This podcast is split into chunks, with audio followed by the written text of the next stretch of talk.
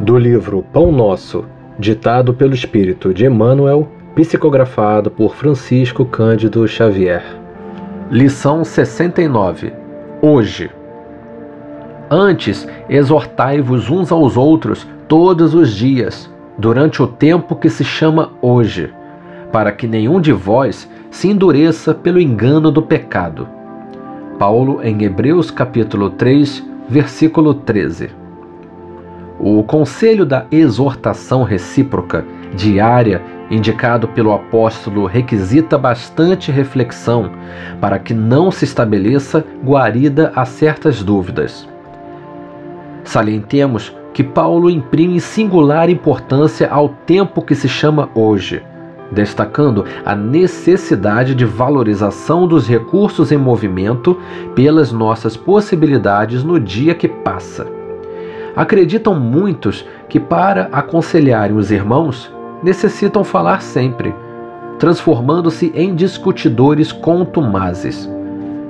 Importa reconhecer, porém, que uma advertência, quando se constitua somente de palavras, deixa invariável vazio após a sua passagem. Qual ocorre no plano das organizações físicas, edificação espiritual alguma se levantará sem bases. O exortai-vos uns aos outros representa um apelo mais importante que o simples chamamento aos duelos verbais. Convites e conselhos transparecem, com mais força, do exemplo de cada um.